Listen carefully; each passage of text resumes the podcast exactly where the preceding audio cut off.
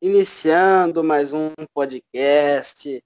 Hoje o meu convidado é o coordenador municipal do Movimento Brasil Livre em São Paulo, Fernando Dainese. Boa noite, Fernando. Fala, André, tudo bom? Como é que você tá?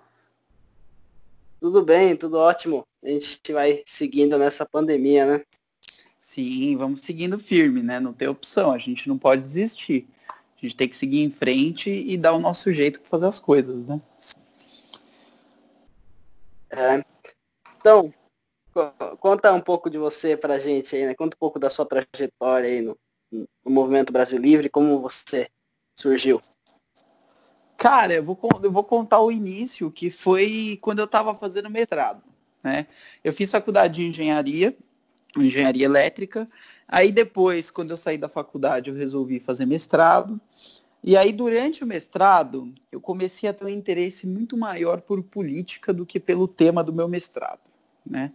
E aí eu comecei a pesquisar, eu ficava mais tempo, eu ficava bastante tempo pesquisando coisas do meu mestrado, com certeza, mas eu ficava mais tempo uh, pesquisando coisas de política e indo atrás das informações e me indignando com as coisas que estavam acontecendo no país né? E, e, eu acho que todo mundo hoje atuante na política nasce de algum tipo de indignação, né? E comigo não foi diferente. Eu tava, é, pesquisava as coisas do Supremo tal. E aí eu tive uma brilhante ideia. Falei assim, pô, eu vou, eu vou fazer um podcast, que nem esse que a gente está fazendo aqui agora. Eu vou fazer um podcast. Daí eu, eu, eu chamei uns amigos da faculdade, uns colegas e amigos, né? Na época eram é, as duas coisas. E aí eu falei para eles, ó, oh, vamos fazer um podcast assim, assim, ah, mas eu não manjo nada de política. Eu falei, não, não tem problema, a gente vai fazer um roteiro, vocês vão comentando os casos, ver o que vocês acham tal. E aí fui criando aquele, né, aquele, engajando aquela galera tal. E eu vi que o pessoal foi, estava tava todo mundo muito engajado. E assim, a gente gravou uns dois episódios, e, e, já tinha dado 100 visualizações cada episódio, eu fiquei muito feliz. Teve até aluno da faculdade que foi descobrir o horário e o dia que a gente gravava para ir assistir. Eu fiquei, eu, nossa, achei do caramba. E que a gente gravava fisicamente, né, naquela época. Uh, e aí, beleza, a gente fez, a gente conseguiu gravar, se eu não me engano, oito, nove episódios, tá? E aí depois o pessoal deu uma desanimada deu uma desanimada, porque sempre ficava naquele mesmo público e, e sei, todo, toda semana gravava e comentava as notícias, mas uh, acabaram desanimando um pouco e não só por causa do, do podcast. Eles não, eles não, desanimaram por causa do podcast, mas desanimaram porque tinha um monte de coisa para fazer na faculdade. E eu também. Eu estava cheio de coisa para fazer, do mestrado tal. E aí eu tinha que ir atrás de algum tempo perdido, porque eu precisei, eh, precisei vou começar a estudar bastante para o mestrado. E, e aí, beleza, eu deixei um pouco a parte de política de lado, a gente fez uma pausa no podcast, pausa essa que nunca foi retomada, tá? Então acabou aí esse podcast, infelizmente, que deu um trabalho fazer tudo, todas as coisas. E beleza, no final do mestrado, que isso, isso aí foi mais ou menos já no final, eu eu não não estava muito com cabeça para estudar as coisas do mestrado. Eu queria muito mais pesquisar as coisas de política mesmo. Tanto é que eu concluí o mestrado, mas eu não defendi. Né? Eu, não, eu não cheguei a defender. Então, portanto, hoje em dia eu não tenho o título de mestre. Eu não sou mestre. Mas eu fiz o mestrado. Uh, beleza. Acabando o mestrado, eu falei assim, é, terminando ali sem defender, né? Eu falei, poxa, eu, agora eu, eu acho que o ramo que eu tenho que seguir é esse, é uma coisa que eu gosto, uma coisa que eu pesquiso bastante e tal. E eu vou atrás disso. E eu fui abrir um canal no YouTube. Há um canal chamado Canal do Dainese, que tem até hoje, eu publico conteúdo até hoje. E aí esse canal eu fui crescendo muito devagarzinho, organicamente, assim, não paguei um centavo, porque na época eu não tinha dinheiro pra porra nenhuma, praticamente, não sei se pode falar palavrão aqui, né? Tranquilo? Não, beleza, porque às vezes solta alguns. Mas daí, beleza. É, eu fiz o meu canal, e comecei a me inteirar mais de política. Aí eu já estava completamente focado na política. Ficava o dia inteiro pesquisando coisas, o dia inteiro fazendo roteiro de vídeo, gravando tal. E eu estava muito mais inteirado na questão de política. E eu mandei, eu vi, eu estava pesquisando os movimentos sobre os movimentos políticos e uma das pesquisas que eu fiz, eu tinha achado o canal do Arthur, comecei a assistir o canal do Arthur e comecei a, a, a ver os vídeos dele, ele citava o MBL. Até então eu conhecia o MBL, mas eu não fazia ideia das coisas que fazia. E eu fui pesquisar. Fui pesquisar, fui atrás e eu vi que era um movimento muito bacana, que fazia as coisas, que colocava a mão na massa, que é, é isso que eu acho que é uma das principais características do MBL, né? colocar a mão na massa mesmo e, e, e faz acontecer. E eu achei incrível aquilo na época, né? E aí eu vi que tinha a opção das pessoas ajudarem por doação. Eu falei, poxa, mas eu não tenho dinheiro para ajudar, né? Então eu vi lá que também Uh, eu comentei no Instagram do, do, do, do movimento, eu comentei, ó, oh, pessoal, eu não tenho dinheiro para ajudar vocês, mas eu posso ajudar com a minha expertise, fisicamente, se precisar em algum lugar, outra coisa. E aí me responderam, falou, ó, oh, manda um e-mail aqui para este e-mail e a gente vai, a gente te responde. Eu mandei um e-mail, me responderam, uh, o e-mail, uh, me chamaram no WhatsApp, né, para conversar, e pediram para eu responder um questionário ali para fazer começar a fazer parte do núcleo de, de São Paulo, né? Mas na época era meio confuso. Não, eu pensei que era para entrar no MBL, MBL geral. Assim, não sabia que era MBL de São Paulo. Tava confuso a situação. E aí, beleza. Só que coincidiu, essa época coincidiu com o início da campanha do Kim do Arthur. Exatamente no, no início. Tanto é que uma semana depois, precisou fazer um, um, um, um membro precisou ir lá na USP, que estava tendo uma coisa lá, que eles estavam fazendo uma gameada, e a gente ia pegar umas imagens para isso. Foi a primeira vez que eu fui. Esse membro era o Mário, meu atual diretor de, de recrutamento do MBL São Paulo. E a gente foi no, no, lá na USP. Não, eles tinham cancelado o evento, porque parece que sabiam que ia, ia a imprensa, ia o pessoal do, do MBL para gravar tal. O pessoal não fez ali, o evento fez em outro lugar, que, a gente, que era longe de lá. E aí, nesse dia, ia ser o lançamento da campanha do Kim do Arthur e o Holiday participou lá na Paulista. O, o Mário falou, se você quiser ir comigo, tô indo lá, tem a galerinha lá, a gente encontra o pessoal e já ajuda. E eu fui. E aí depois que eu fui, depois começou, né? Aí já era. Eu comecei aí é, tem toda uma trajetória para eu chegar para eu chegar onde eu cheguei é, dentro do MBL, mas basicamente o início mesmo, o comecinho foi isso. E, e, a gente, naquele dia, a gente entregou panfletos do Kim do Arthur, fez, ajudou a fazer campanha, que foi o dia do lançamento. Uh, umas três semanas para frente, eu fui convidado para ser coordenador da campanha do Kim do Arthur na Zona Leste de São Paulo. Aceitei, fui. E aí, terminando isso, eu comecei as atividades. Aí, terminando isso, que eu digo a campanha, né? Eles ganharam tal, aí eu comecei as atividades é, com o núcleo de São Paulo. Aí eu comecei a ajudar no núcleo de São Paulo, na época o Guto, o Guto Zacarias era coordenador, e aí eu comecei a fazer bastante coisa, bastante coisa, bastante coisa, e eu cheguei onde hoje estou. E agora, passando para o assunto mais da, da política mesmo, né? agora realmente iniciando né, as perguntas. É, antes uhum. de iniciar as perguntas, só avisar que caso você esteja vendo no YouTube, o link da página do Facebook da, do nosso podcast está na descrição. E o, o, as arrobas do meu, do meu Twitter e do meu Instagram, pessoal, estão aí também, caso você queira me acompanhar no dia a dia. Agora, Boa. Começando, começando, como você analisa a situação política da cidade de São Paulo aí, com, com você sendo de São Paulo, paulistano? A situação política da cidade de São Paulo é complexa, porque a gente elegeu um prefeito que não está no poder, virou governador, né? A gente elegeu o João Dori como prefeito e, e, eu tenho que dizer que ele fez coisas boas quando era prefeito e fez coisas ruins. Agora, a pior coisa que ele fez foi ter largado a prefeitura e ter deixado o Bruno Covas uh, à frente da gestão municipal, né? E o, o, Bruno Covas é o típico PSDBista, né, o típico social-democrata, inclusive o raça, né, o raça social-democrata, e, e loteou a cidade inteira para os amiguinhos.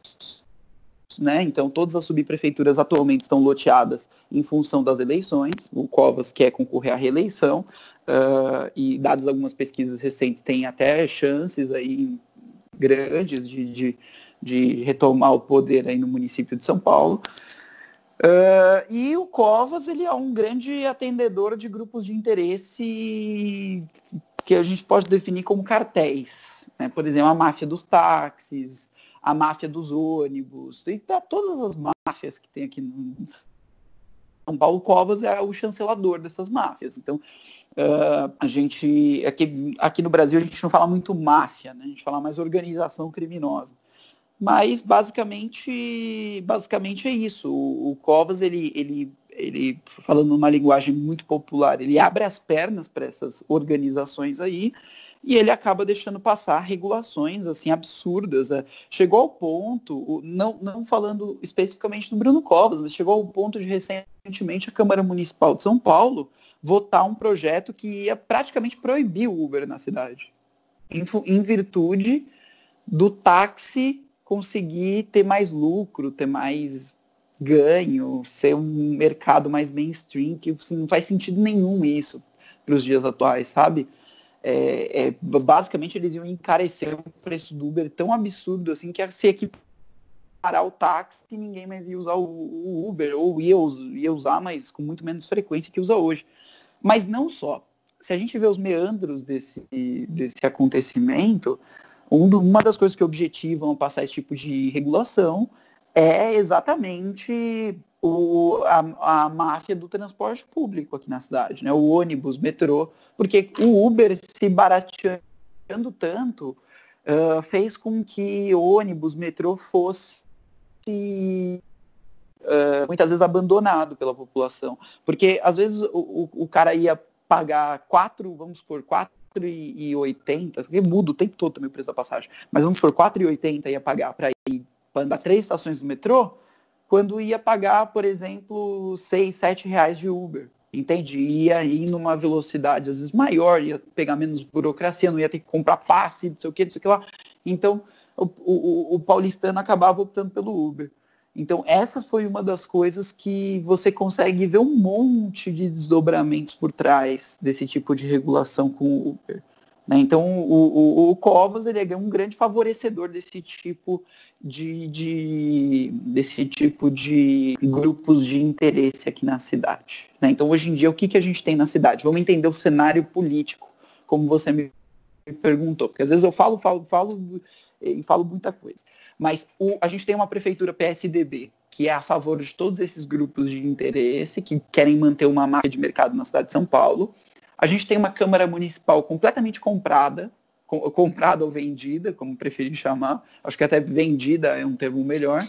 Né, que significa de 55 vereadores que a gente tem aqui, 50 estão junto, junto ali, né, com, com esses interesses, votam junto com esses interesses, são vereadores que não têm ideologia, eles têm interesses?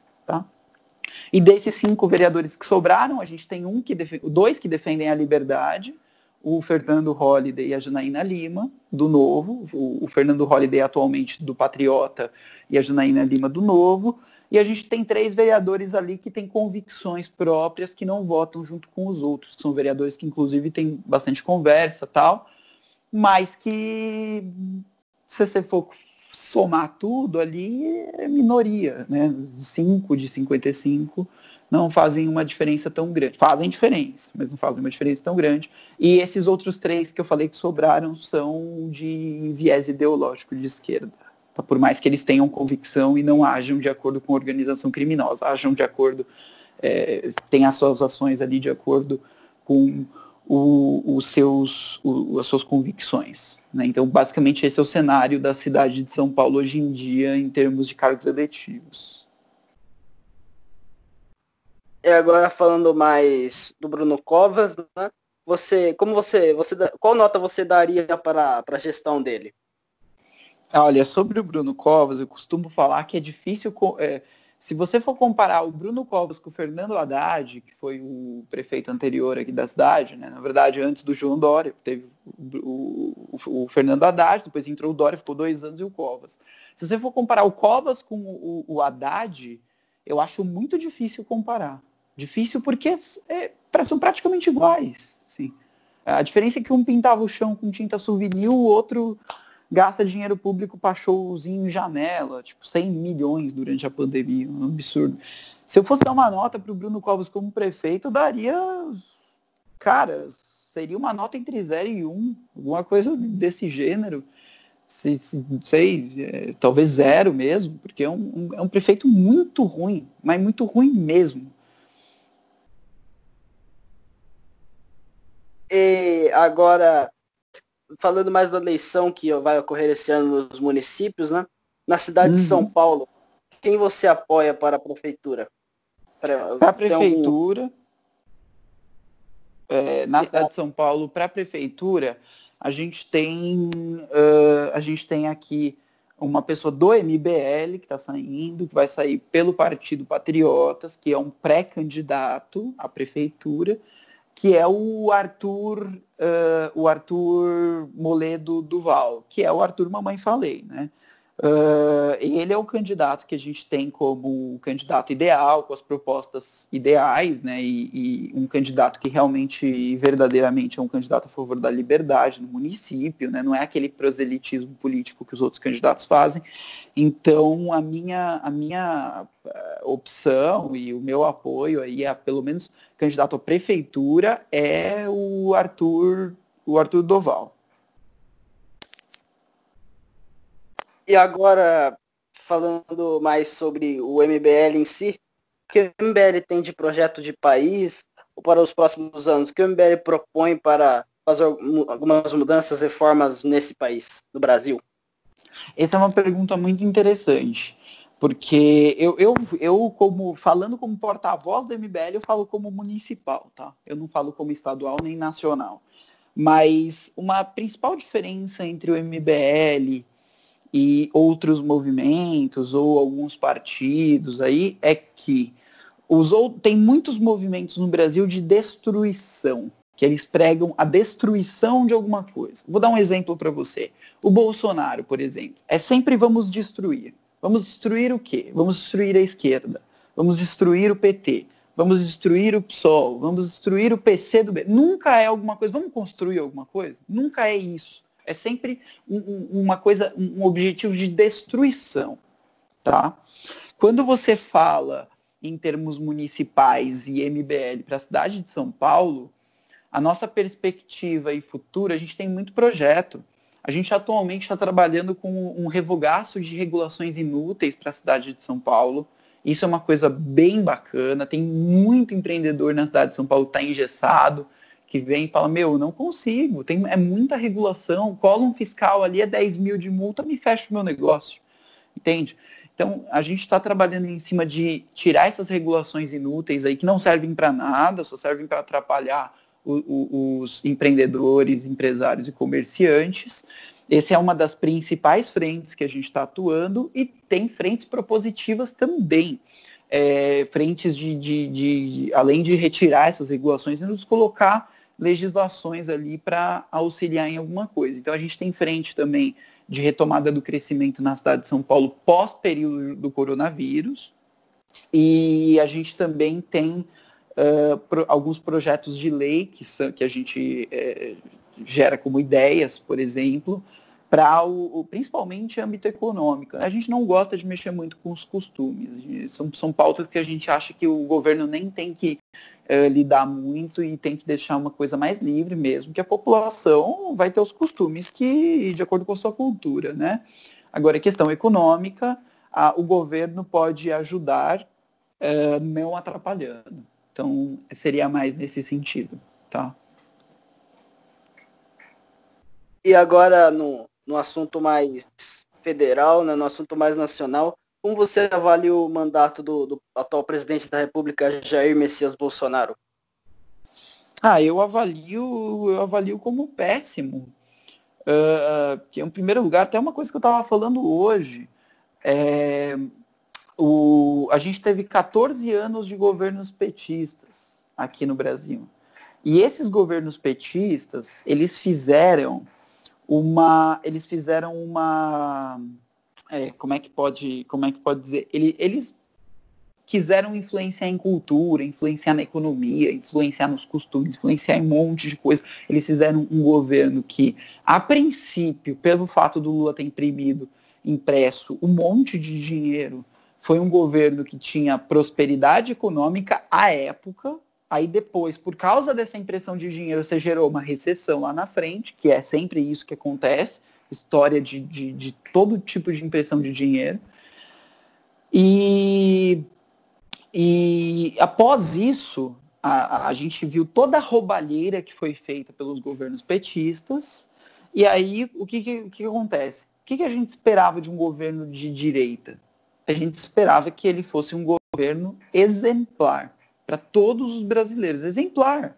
É, é, em termos de dar o exemplo de, do que seria um bom governo, do que seria um governo com ministérios técnicos, sem loteamento de cargos, sem loteamento de um monte de coisa, sem querer salvar o, os amigos, a família, né?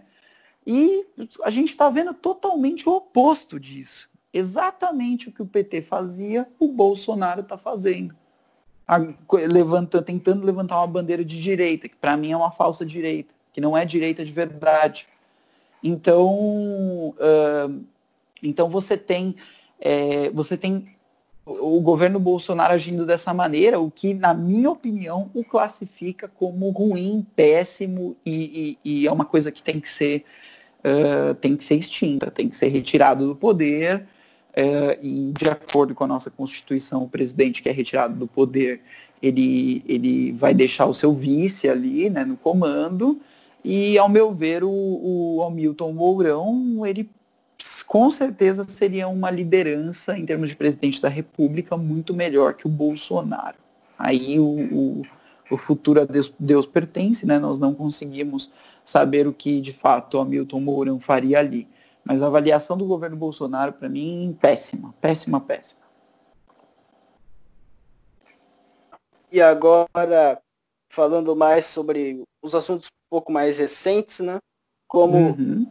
começando pelo coronavírus. Como você avalia as medidas tomadas para combate feitas pelo prefeito de São Paulo, Bruno Covas, pelo governador de São Paulo, João Dória, e pelo presidente do Brasil, Jair Bolsonaro? É, é, é, esse é um tema bem complexo. O Bolsonaro ele é um anti-governo, né? ele é um anti-presidente e ele possui, ele possui anti-ministros. No início ele tinha o ministro Mandetta, que era um excelente ministro, pelo menos é o que se mostrou, né? Todos os dias estava lá em contato com a população, falava sobre a situação atual e, dava indicações de acordo com a ciência, não de acordo com os achismos do Bolsonaro. Aí depois ele, ele caiu, porque naturalmente alguém que contraria o presidente da República, um presidente é, é, autoritário como Bolsonaro, vai cair. Ele caiu. Aí você teve o que eu não sei pronunciar o nome, mas que parece que está sempre cansado. O... Você lembra o nome dele? É, ah. Nelson, Nelson Tait. O Nelson Tait, ele mesmo. Aí teve o Nelson Tait que, que entrou com uma promessa de seguir a risco o que o Bolsonaro falou, uh, promessa vinda dos ares, né, não dele mesmo, mas ele, ele bateu uma responsabilidade nele e falou, não, pô, as coisas não são desse jeito, Bolsonaro. A gente vai fazer as coisas aqui, a gente, lógico, a gente não vai enclausurar todo mundo em casa, mas a gente vai fazer aqui algumas coisas têm que ser feitas e a cloroquina não é um remédio que tem que ser usado do jeito que você pensa. Né? E aí, por esse motivo, ele caiu. Ele durou menos de um mês. Tá?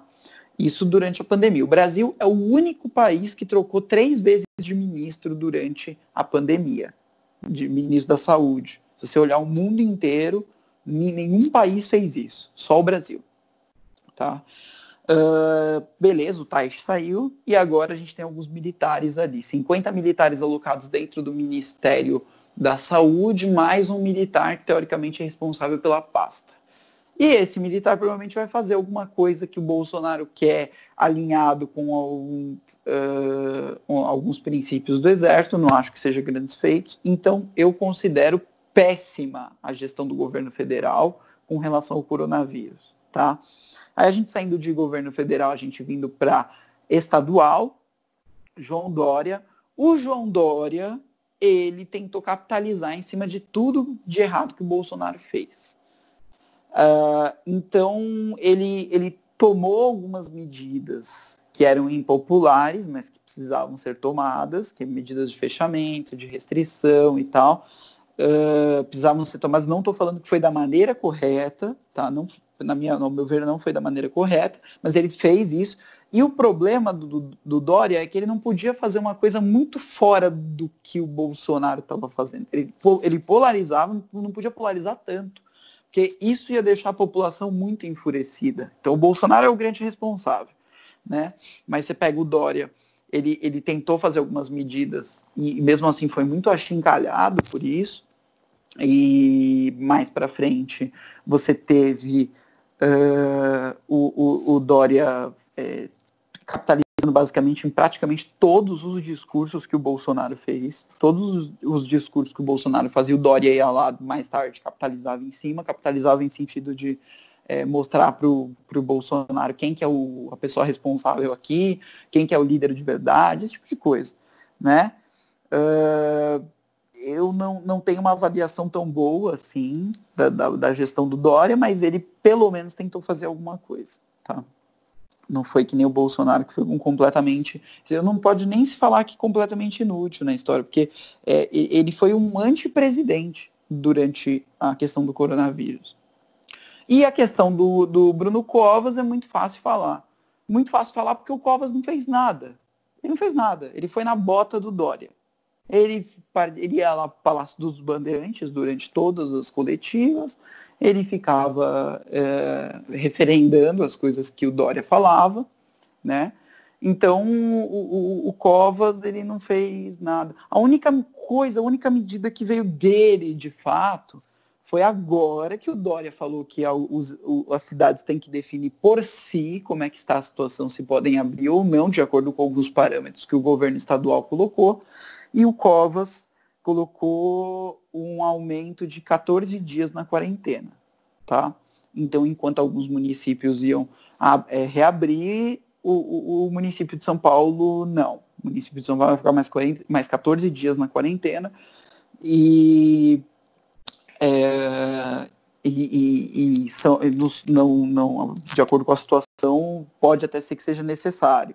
Mas é isso, sabe? Não fez muita coisa, fez praticamente nada. Foi na bota do Dória e agora resolveu tomar a frente de alguma coisa que provavelmente foi alguma instrução que o Dória deu para ele também. Porque ele é um péssimo gestor. Retomando, né, tivemos alguns problemas técnicos, caso você, acho que você viu aí, né, que eu dei um corte, mas retomando, houveram os manifestos no Brasil e nos Estados Unidos. No Brasil, se eu não me engano, sábado ou domingo, tiveram um confronto entre o pessoal mais manifestando pró-Bolsonaro e teve uma, uma torcida organizada, né, a Gaviões da Fiel, junto com o pessoal do Palmeiras, que estava representando um tal grupo antifascista. Eu quero primeiro saber o que você pensa sobre esses manifestos que vêm acontecendo no Brasil. Então, uh, o que esses, essas manifestações aí que eles chamam de manifestações, né? É, na verdade, eu escrevi um texto sobre isso, inclusive você está sabendo em primeira mão. Esse texto vai sair hoje no portal blog Sampa News, na coluna do da Inés, que é minha coluna, né? Análises políticas por Fernando Dainese, e, e é, eu, eu, particularmente gostei bastante desse texto que eu consegui, acho que, fazer uma, uma análise geral da situação.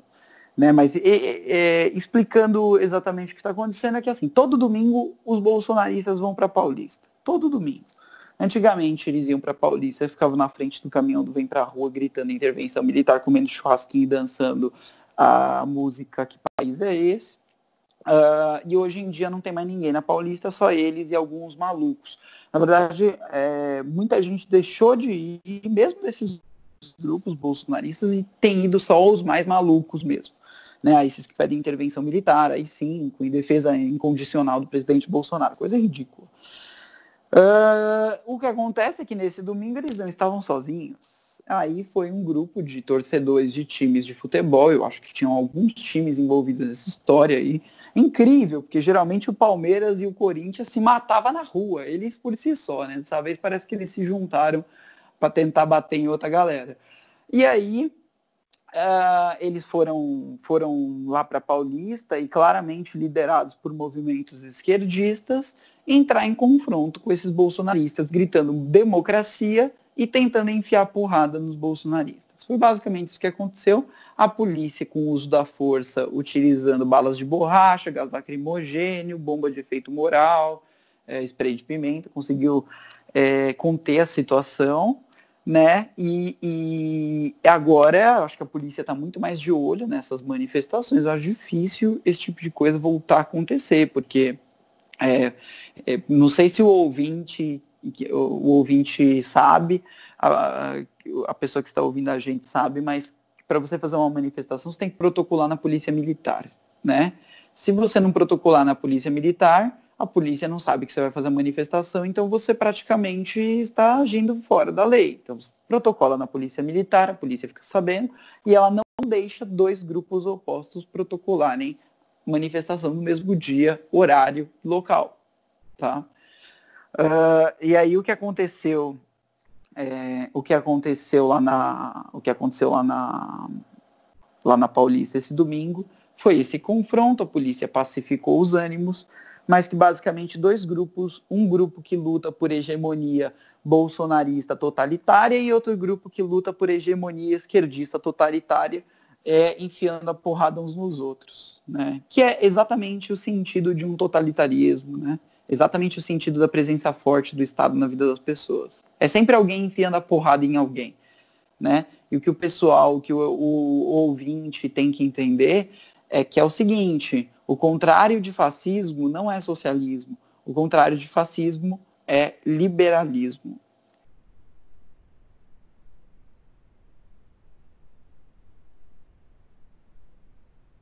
E sobre os Estados Unidos, o que vem acontecendo né, nessa semana, nesses dias, é, o, o, sobre a morte do, do George Floyd, que foi morto por, por um policial, e nos Estados Unidos inteiro, né?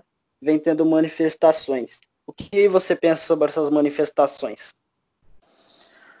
Então, eu, eu não tenho eu não tenho conhecimento tão amplo para te falar o que eu penso sobre isso. Assim, a situação nos Estados Unidos é uma situação que vem de tempos, né, com, com respeito a esse tema. Não é uma situação que aconteceu do dia para a noite. Uh, essa polarização entre racistas e, e ou algum outro grupo que se diz antirracista é, vem, vem há muito tempo é, se acumulando, né, um acumulando ódio do outro, e agora parece que foi o estopim, a morte deste, deste cidadão, né, foi o estopim, e aí começou todo esse, todo esse caos lá nos Estados Unidos. Agora, como eu não sei te precisar exatamente o que está acontecendo, fazer uma análise profunda, eu vou recomendar tanto para você quanto para o ouvinte que amanhã, bem que eu não sei quando que o nosso podcast aqui vai para o ar, né? Mas amanhã, eu vou deixar salvo essa live. Amanhã, às 18h15, a gente vai fazer uma live com um integrante do MBL em São Paulo que mora na Califórnia e que está vivenciando isso. Ele diz que a dois quilômetros da casa dele, a dois quilômetros do trabalho dele, ele viu um monte de quebra-quebra acontecendo, um monte desses tipos de coisa. E, e ele vai amanhã estar tá ao vivo com a gente contar para a gente como é que está a situação lá. Então, é, mesmo que o ouvinte esteja ouvindo o podcast depois desse, do dia 4, é, eu convido aí na página arroba MBL São Paulo no Instagram, no IGTV, e a nossa live vai ficar salva lá. Né? Então vai poder ter um, um, um uh, saber bem o que, que, está acontecendo e como é que anda a situação por lá. Então agora vamos chegando mais no final né, da nossa entrevista. É, antes de encerrar, você gostaria de dizer algo para antes de encerrar? Ah, eu agradeço, agradeço bastante, André. E, e, e, o que eu gostaria de dizer eu gostaria de falar o seguinte, que muitas pessoas se preocupam muito com a questão de prefeito, governador, presidente da república, né? E o que, que eu estou tentando pregar, o que, a cultura que eu estou tentando gerar, assim, conversar com as pessoas sobre e, e, e pensar a respeito, é que é o seguinte, o poder legislativo ele tem muito mais poder que o executivo no nosso país. Por mais que o, o, o, nosso país seja presidencialista e a gente vê esses grandes líderes aí como prefeito, governador, presidente da república como entes com muita força, em, em verdade eles não têm, tá? Eles não têm, eles são completamente submissos a um parlamento. Né? E esse parlamento em âmbito municipal são as câmaras municipais, em âmbito estadual são as assembleias legislativas, e em âmbito nacional é a Câmara dos Deputados e o Senado Federal, que constituem o Congresso Nacional. Então, qual que deve ser o nosso foco durante uma eleição? Não deve ser esses candidatos, candidatos a prefeito, candidatos a governador, candidatos a presidente da República. O nosso foco durante as eleições sempre tem que ser os candidatos ao legislativo. Esses, sim, vão fazer uma grande diferença. Porque se você colocar bons candidatos no legislativo, você pode eleger o Lula novamente. Se você tiver uma Câmara dos Deputados completamente qualificada e um Senado Federal sensacional, você pode eleger o Lula novamente, que o Lula não vai fazer nada. Tudo que ele fizer será barrado pela Câmara e pelo Senado. Então, é muito mais tranquilo para o nosso país que a gente foque em cargos de legislativo do que em cargos de executivo. Então, eu, eu tenho bastante essa máxima para mim, tanto é que nesta, neste ano a gente está uh, ah, aí com alguns pré-candidatos pelo MBL, eh, não pelo MBL, né, porque o MBL em si não tem candidatos, mas uh, saindo, que eram pessoas do movimento, e que vão sair e que são pessoas de muita qualidade, de muito nome, que eu acho que a gente tem que focar é, aqui na cidade de São Paulo. Por exemplo, um, um pré-candidato de excelente nome que a gente tem é o Rubinho Nunes, tá? Uh, e a, a, gente tem outros também. Então eu acho que o ouvinte tem que refletir um pouco sobre isso que eu falei.